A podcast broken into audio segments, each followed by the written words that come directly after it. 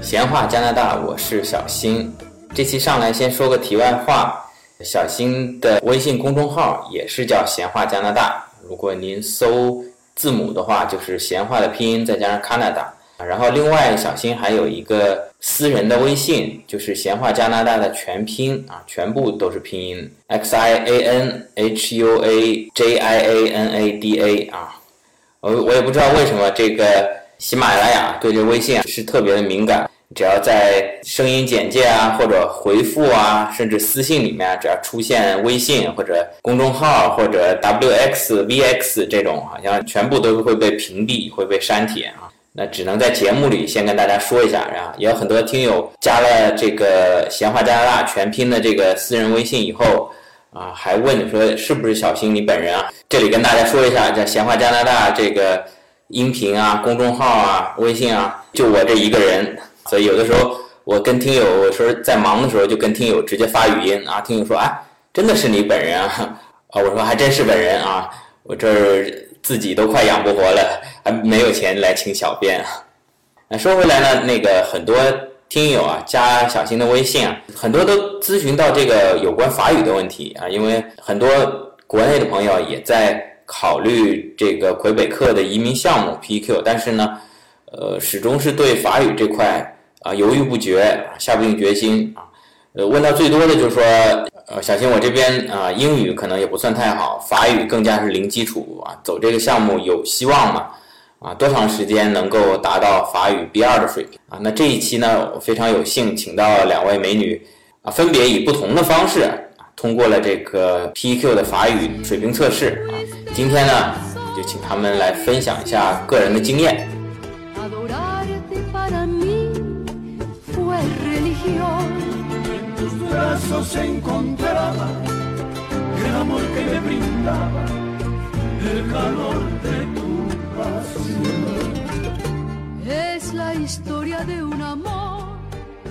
好，那我们今天有幸请到了两位美女嘉宾啊，Sophia 跟轩尼跟大家打个招呼。嗯，你好，公主。大家好，啊，今天这两位嘉宾啊，咱们那个听友啊看不见，其实都是美女。小新今天也非常开心。那 Sophia，你先做个简单的自我介绍。大家好，我叫苏菲亚，我是学美容专业的，在法语教育局，法语教育局，就是说你们都是用法语授课的，对，都是用法语授课的。那你法语一定挺厉害的。我法语一点点不是很厉害，跟当地的孩子比还是差很多。看，要跟当地的孩子比，好，那跟我比，那简直我就是小朋友了。那你说两句法语吧。嗯，Bonjour tout le monde, je m'appelle Sophia, enchanté。就是很大家，这是一个很简单的陪葬大秀。嗯，啊这个语速非常快，我觉得跟当地人没什么太大区别啊。差很多。那你法语达到现在这么流利的水平，总共学了多长时间？嗯，我说了有两年半的法语了。说两年半，嗯，就是你现在在法语教育局嘛，这个什么时候毕业？美嗯，国十一月份就毕业了。十业备院。我们知道这个 PQ 项目是一年半的学制，就是十八个月，呃，你还有四个月，就是说你已经用法语上课上了十四个月，对，呃，包括在你前面说的两年半的学法语的时间里面嘛，包括嗯，那就是说你进入这个法语技校课程之前，差不多学了一年半的法语。嗯，差不多吧。嗯，你在法语学习过程当中啊，有些什么好的经验能跟大家分享一下？我觉得很多人都问我你是怎么学法语的。我觉得法语这东西，你不要把它当成一种很重要的一个事情来看。嗯，最重要的是从爱好出发。比如说，我可以看一些电影啊，听听音乐，还有一些去一下旅行。比如说，有机会的话，可以去到欧洲去看看当地人的生活方式，来激发你这些法语的一种感觉。还有多看看一些啊、文章、新闻之类的。嗯，像你说的这个看电影、听音乐啊，包括去欧洲旅行啊，去哪儿？去英国？去法国巴黎 当然当然是去法国了，对或者比利时、瑞士对啊。对，都说那个，这可能我觉得是有一定法语基础了才能看电影嘛。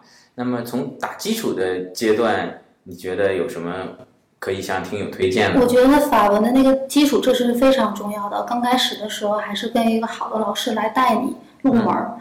嗯，对我最重要的还是比较地道的那个口头交际这些方面，就是日常对话比较重要一些。嗯，就是你感觉口语的交流，对这个比较重要，对而不是上来就是去死磕那个语法。对对，我觉得那个全都是也很重要，只不过是比较比较用的会少一点。嗯像一些你如果是会说一些日常对话呀、情景对话，出去直接会跟别人打交道，会说一些就生活上常见的、经典的、实用的句子，然后灵活的运用起来，来适应不同的交际需要，这些都是非常重要的。嗯，那你觉得你刚才也说了，去看一些法国的电影啊，还有听歌啊，有没有跟大家推荐一些电影？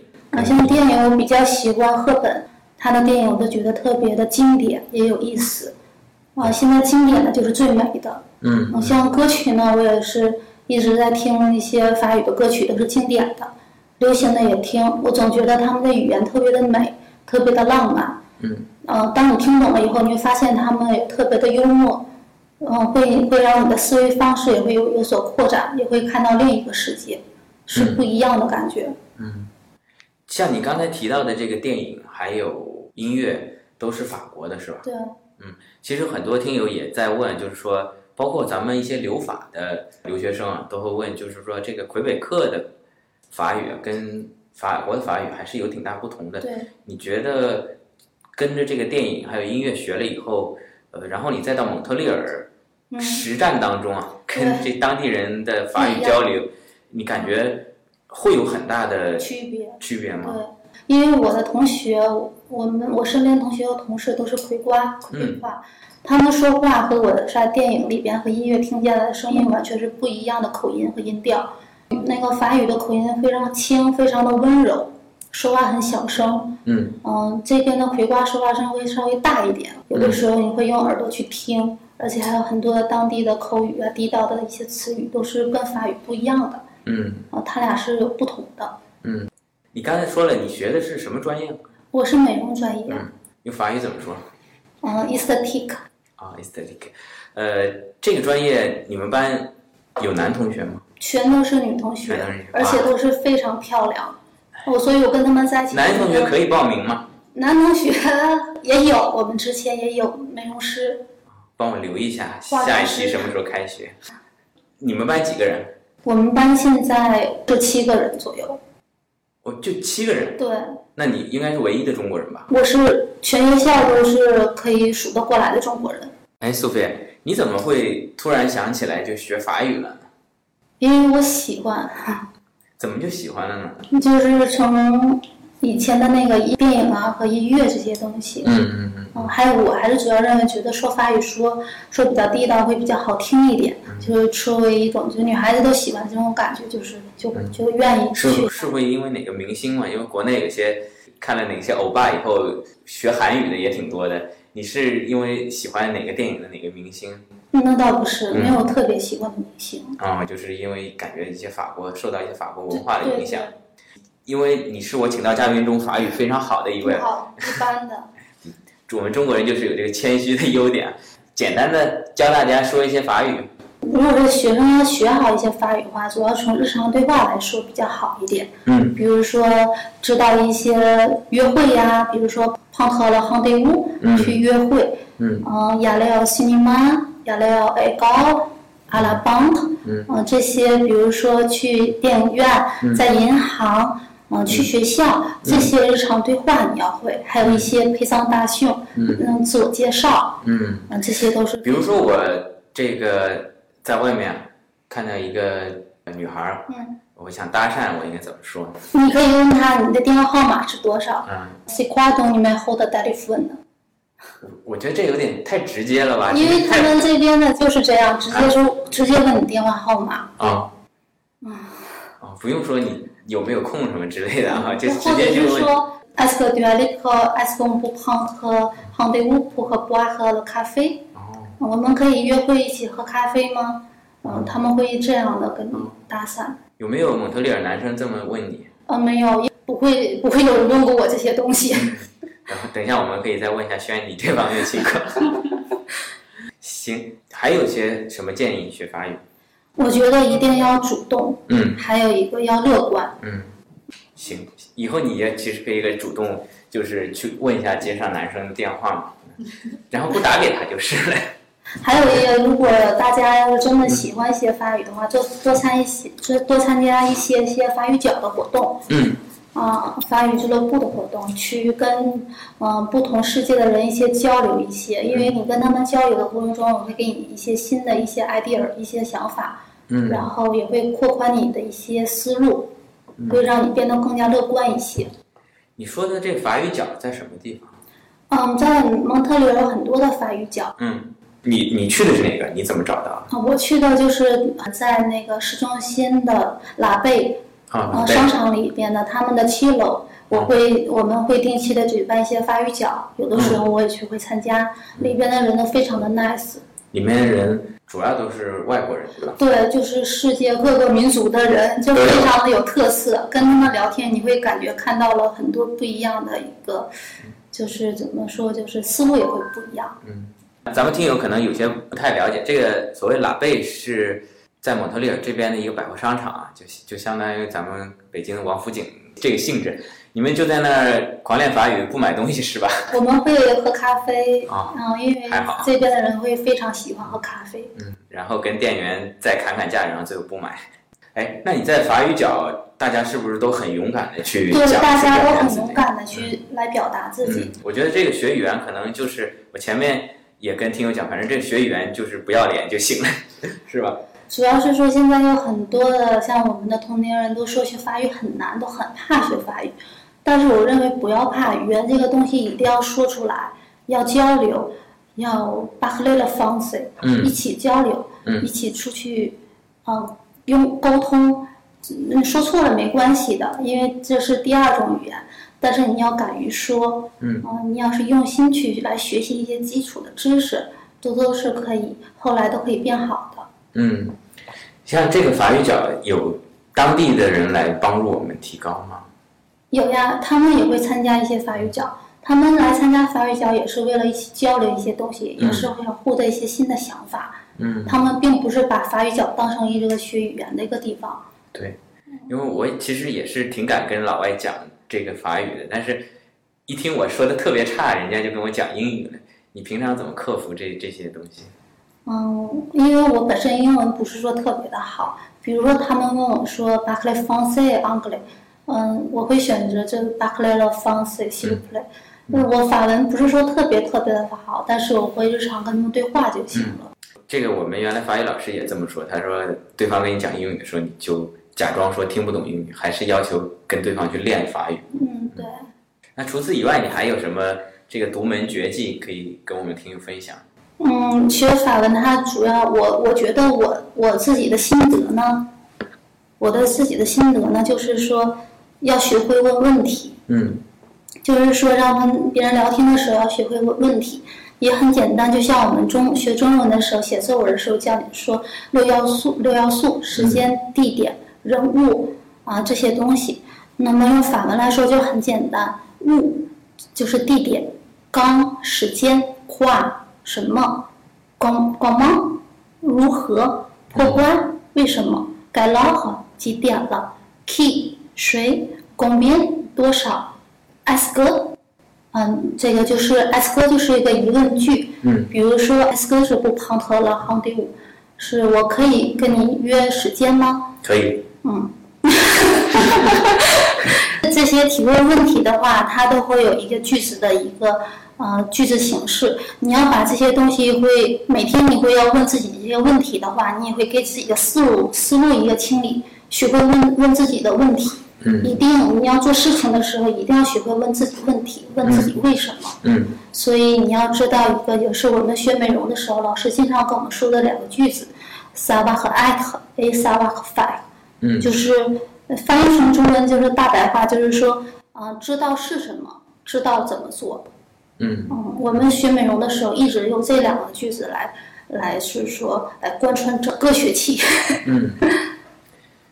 哎，我插一个问题啊，可能像你同学有六个人都是本地人，对，你是非母语的，那老师的上课的进度会不会很快？会老师？非常快，他不会来迁就我，完全不会。嗯，那你会有上课听不懂、比较吃力的，我刚开始的时候是很吃力的，嗯但是我回家都会用用心的去看，去写下来。回家去再有教材再去重新看一遍。对，我会查字典，语言一定要利用好字典。嗯字典是不要去用手机，因为现在当代人会用手机。嗯我是完全是抛开手机看字典，因为你在看字典查这个单词的过程中，上下左右的单词你都会看了一遍，而且你每回动手的时候都会记住这个东西。嗯，那查字典，你能不能给大家推荐两本，就是说你平常用的字典？我用了我从国内带来了一本，就是很厚的一个蓝一个黄色的一个字典，它是那个呃普普鲁斯啊还是路易斯，我也忘了那个名字了。啊，它是一个黄色非常经典的一个字典。嗯，啊，如果是大家想知道的话，我们可以回头我请那个 Sophie 再回去查一下这本字典，然后放在我的公众号文章里面啊。呃，人家说就是这个语言啊，其实是一种思维方式。嗯现在你法语已经很流利了，很多时候甚至就是有些东西第一反应是用法语描述了，对吧？那你觉得对你整个这个在日常的思维有没有什么影响？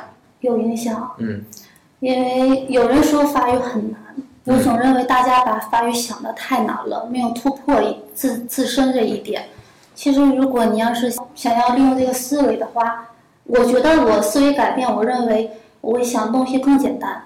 嗯，因为有的时候中文往往是最复杂的，中国人会谦虚嘛，法语它不是这样的，他习惯就是 be，不习惯就是 no，他就是不会让你很多的想法去想一些说你看着办吧。对你这样是最，比如说你要吃什么随便，就是法国人不知道是随便是什么，就是哦，法语里面没有。没有随便，就是我要吃我要吃鸡肉还是牛肉，就是这么简单，就是鸡肉、牛肉和沙拉就三个选一个，他没有说像中文那么随便这么复杂。嗯所以说语言它会思维会让人思维非常的简单，也会乐观一些。像以前说中文会，因为中国的思维会想的很多，比如说一些成语就是想的很多，但是学完法语以后他不会想那么多嗯，啊，他会简单乐观，而且他还会给你带来自信。哦，因为同学都会经经常会鼓励你说你要自信一点，要相信自己。嗯，啊，这个是我们同学这么做，我每次都非常的感动。非常感谢 Sophia 的分享。那我们请出后面一位嘉宾轩尼来给我们介绍一下。轩尼，简单跟大家做个自我介绍。啊、大家好，我叫轩宁，然后我在蒙特利尔参加的是英语教委下的 PQ 项目，呃，我学习的是工业制图，我上的法语班是那个英语教委下面的认证班课程，嗯，后来通过了呃移民局的面试，然后拿到 CSQ 申请。哇，你，抽到被抽到面试了，嗯，对，就幸运。对，然后基本上就是第一批递的，然后就被抽到了面试。哦，好的。那个兄弟，我先问一个题外话啊，嗯呃，c'est quoi ton numéro de téléphone？啊，开个玩笑。那个被抽到面试那一刻，你觉得紧张吗？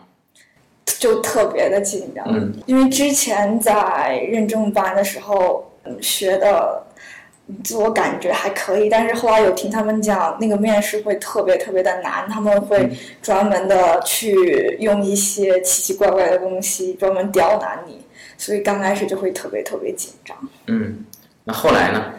其实最开始我也是很紧张，但是我发现那些移民官刚开始其实都是很和善的，嗯他最开始都会问一些你自己的个人基本情况，然后你在这边你喜欢做什么，你的爱好，你当初为什么决定要过来的，像这些一些比较个人的问题吧，嗯，也不会说专门去考有没有问你电话号码？我忘记了。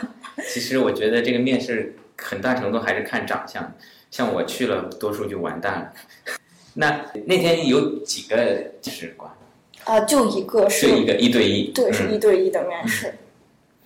然后你去了，他就先问一些基本的个人信息。对，就先问一些就最基本的信息，嗯然后看了一下你的证件什么的。嗯，这反正这些问题你都有准备。对这些问题是之前事先都有准备的，嗯而且呃，事先还有一个准备，就是说面试之前我有会大概自己在脑子里自己跟自己对话，嗯因为我会先就是自己给自己做一个模拟，觉得他会提出什么样的问题，然后我会怎么回答，嗯然后我也会试着用自己的答案来引导他提问的方向，这样基本上就是整个过程就是你在你的掌握之中，嗯，原来那个面试官中了你的圈套。就差不多是这样。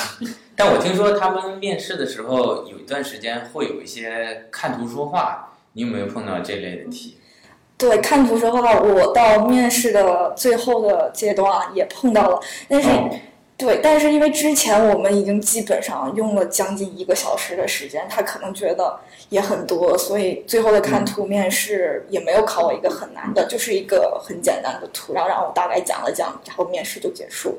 啊，就是一个图，不是一个连环哦画。，也是一个连环画，啊但是不太像是之前我听他们有人讲会给一个像什么抢劫银行或者是律师法庭的那种很难的东西，就是一个、呃，我记得是一个呃爸爸妈妈给自己的孩子买了一只猫，就是这种很简单很日常的东西。嗯，可能因为之前一个小时他已经觉得你的水平都非常好了，最后这个看图可能是他这个那一期面试的一个流程，他必须要给你看一个图。对，有我觉得是这样。哎，那在面试过程中，像你前面提到的简单的个人的自我介绍啊，一些经历啊、学习啊，像我因为法语我稍微学过一点皮毛，它有一些特别的语法啊、时态啊、虚拟语气啊，呃，像你在面试当中会特别的去运用着啊，或者说是从句啊这些复杂语法来呃秀一下你的实力嘛？因为呃，其实我知道法语 B 二级对我来说还是挺难的。日常的交流可能 A 二或者 B 一啊，可能也能差不多。所谓 B 二再提高了，可能就是会有一些高级的语法，但在口语面试当中，你会特别去使用这些吗？啊、其实，在面试的时候，因为之前心里也有会准备一些，呃，你可能会说到，然后语法比较高级的词汇的那种句子。我记得在面试当中，我有可能说过一两句，但其实真正你到运用的时候，因为它的节奏也不会说等你啊或者怎么样，就慢慢慢慢有时候就忘记了，就开始还是会有点紧张？对对对最后是还是用自己熟悉的东西去把它讲出来。对。那你面试好以后，他当场就告诉你过了还是没过吗？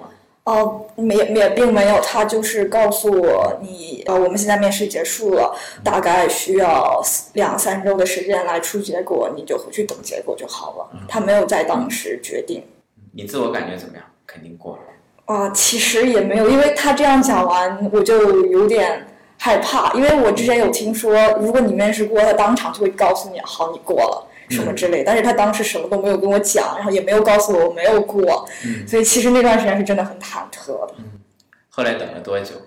啊、等了两三个星期，两三个星期，就像他所说的，对，就像他所说的。然后直接就 CSQ 寄到你家里。哦，其实也不是，他最开始给我的还是一封预拒信，嗯，因为我当时因为还没有毕业，所以、哦所以最后专业课成绩也没有给他。嗯但是刚开始看那个标题，我就想完了，他就是可能面试结果不好。嗯但是后来我要让我别的朋友，就是法语更好一点的朋友帮我再看。研究一下那封信，然后他就是说，你只要把材料补上就可以了。这个就是抬头是叫预具信，其实是个补料信，叫你把那个专业课成绩补上去就 OK 了嗯，对，是这样啊！非常恭喜你。好，谢谢。好的，其实这个面试通过也说明你本身的这个实力确实到了，面试官才要给你通过的嘛。你在学法语当中，除了像 Sophie 刚才讲的这些，你有什么特殊的心得？我刚刚也有听苏菲讲，我觉得他说的方法其实都是非常好、非常实用的方法。然后，如果呃对于我来讲的话，可能还有一个方法就是把你整个人完全浸泡在一个法语的环境中。就比如说，像我每天睡觉之前，我有一个时钟，那个时钟是带收音机功能的。我我就会每天睡觉前把它打开，然后开到法语电台。对然后就算呃听不懂他们在讲什么，但是就是来磨耳朵、练耳朵，来把自己沉浸在那个环境里。然后刚开始真的完全听不懂，而且他们语速还非常的快。但是后来慢慢慢慢，你就能抓到一些重点词，你会知道他们大概在讲一个什么话题。哎，我我感觉这里我应该有一个广告链接，就是那个带时钟功能的收音机。有没有供应商？赶紧跟我联系，我插在公众号里面，把你的淘宝链接。那除此以外呢？嗯，除此以外的话，我当时是跟我表弟他们一起住的，然后嗯。像他是在这边长大的孩子，嗯，所以我那段时间就会有时候就会要求他，你如果要跟我讲话的话，你就要跟我讲法语，嗯。然后就强迫自己在讲每一句话的时候，先用法语的模式想一遍，嗯，即使是有时候可能说中文，但是心里还要再想一下这句话如果是用法语来讲会是怎么说，嗯就一直强迫自己这样子在这个环境里，我觉得会非常的有帮助。对，我就觉得整个不光是环境，等于是自我把它沉浸在这个法语，讲的不疯魔不成活嘛，就是任何讲一句话都是用法语也过一遍啊。那你表弟是在这儿出生，他中文行吗？他中文其实也算很不错的，因为像他爸爸妈妈也要求他在这边从小参加那种中文的辅导课什么，而且包括在家里这些之前都是讲中文的，所以他中文是没有问题。但是你跑过去要求他跟你讲法语，对小朋友也蛮惨的。对啊，我就会要求他，你如果你要问我什么，或者你要跟我说，你就要跟我讲法语。然后在当时面试准备那段时间就，就很夸张的，有时候做梦都跟别人是说法语的。所以轩尼这个法语面试能够相对来说还是比较轻松的通过，那确实是他花了很大的功夫把这个沉浸在法语当中啊。也有很多听友其实在问说，我这个法语零基础啊，能不能成啊？我都会说这个只要去努力，这个没有听说过身边有人就是说去努力了还没有成的。我那你有没有交一个这个葵瓜的男朋友啊？这个应该会提高更快啊。对，这其实也是当时我上日语课，那个外外教老师又开玩笑，其实你们真的要想学法语，最好的话你就找一个这样的男朋友或者女朋友，你要学得更快。但是对于我来说，我就没有，因为我我表弟，其实差不多一样的性质，你每天跟他聊天啊、或者什么，对，也是想这应该是个很好的方法，但是其实还是要从你内心，就像轩尼这样，自己强迫自己去用的法语思维啊。也有很多人，我们交了法语男朋友，法语没提高，男朋友中文提高的很快。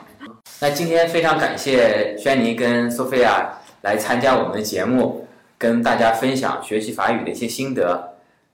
嗯，今天很开心大家一起交流和聊天。用法文它就是“就最公当个公司航空腿”，我很高兴与大家见面。，Maxi 不辜，谢谢大家。嗯阿拉坡山，下次见。阿比亚头，那 阿边的。好，啊、也谢谢小新哥和索菲亚介绍他们的经验给我，其实对于我来说也是一个学习。然后谢谢大家两位嘉宾不仅非常美丽，也非常年轻。他们在这个 PQ 移民成功以后，还将继续他们后面的学业。在这里，我也祝他们后面的学业顺利。Maxi，谢谢。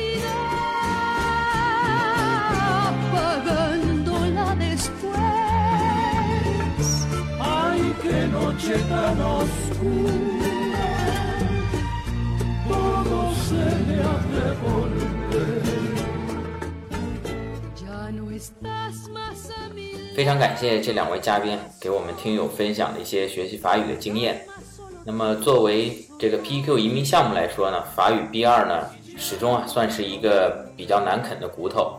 其实呢是有不同的方式来越过的啊，一个就是像 Sophia 她这样，先学法语到一定水平呢，直接去上法语的职业学校啊，那他最后提交移民申请的时候就不需要另外提交法语成绩了。那还有就像轩尼这样，呃，用认证班的成绩提交啊，当然认证班有可能直接过，也有可能被抽查到面试。那么如果在抽查到面试的情况下呢，可能就需要精心的准备一下啊。目前我知道市场上也有这种什么面试冲刺班之类的产品。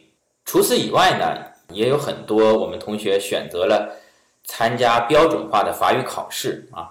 这个标准化考试做英语来说，就相当于托福、雅思，它是一个第三方语言机构进行的考试。那么作为法语来讲啊，在现在蒙特利尔市面上，包括在国内啊，大家考的最多的可能就是 TFAQ 啊、TEFAQ，呃，跟 TCFAQ 啊这两个考试。那在蒙特利尔呢，有很多这样的语言培训学校啊，其中有一家叫做加斯佩学院语言中心啊。它是加拿大魁北克政府批准并且移民局备案的一个语言中心啊啊，同时它本身就是一个 TFAC 考试和 TCF 考试的一个考点啊。目前呢啊，他们也是提供一系列相关的有关 TFAC 还有 TCF 考试的一些冲刺的课程，而且这个课程呢，因为本身这个加斯佩语言中心呢是。TFAC 跟 TCF 的考点啊，所以它的所有的讲师呢，本身就是这个标准化考试的考官啊，他们会根据啊这个考试考官的思路啊，有针对性的来提高训练。关于这个教学质量啊，光听小新说是不够的。那么他们学校呢，也在本周六，八月十八号的周六下午三点。到四点半，在加斯佩的蒙特利尔校区啊，准备举办一个免费的公开课啊。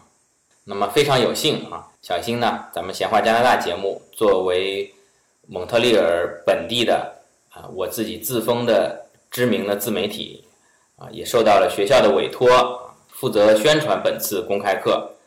那么，如果咱们闲话加拿大的听友有对法语学习啊，包括 TFAC、TCF 考试比较关心的啊，有志于提高自己法语水平啊，顺利移民的啊啊，欢迎添加小新的私人微信“闲话加拿大”全拼报名啊啊！我看了这主办方现场还有这个免费饮料、点心、礼品赠送啊！当然，咱们这个听友群体，我相信素质是比较高的，咱们主要还是去学习啊，顺便吃点喝点啊。再说一遍啊，八月十八日啊，周六下午三点到四点半啊。那么小新，我本人啊，既然帮人家宣传了嘛，自己肯定也要去听一下这个公开课的水平啊，这样也在下一期给各位听友做一个跟踪的报道。好了，这期节目就到这里，欢迎大家点赞、评论、转发，谢谢。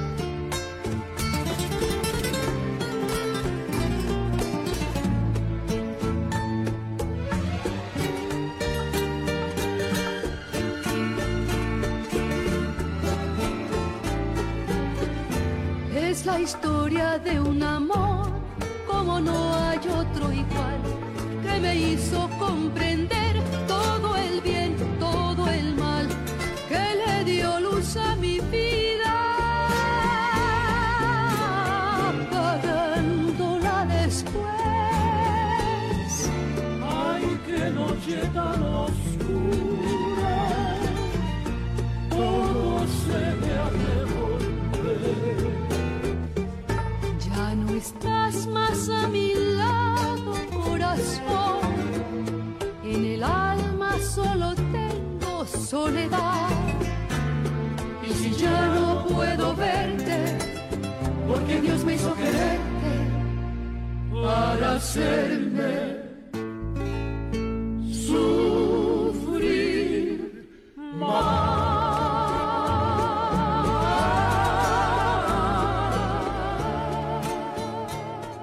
最后顺便说一下，在小新的微信公众号“闲话加拿大”中回复“法语学习”，可以得到本期内容的图文推送。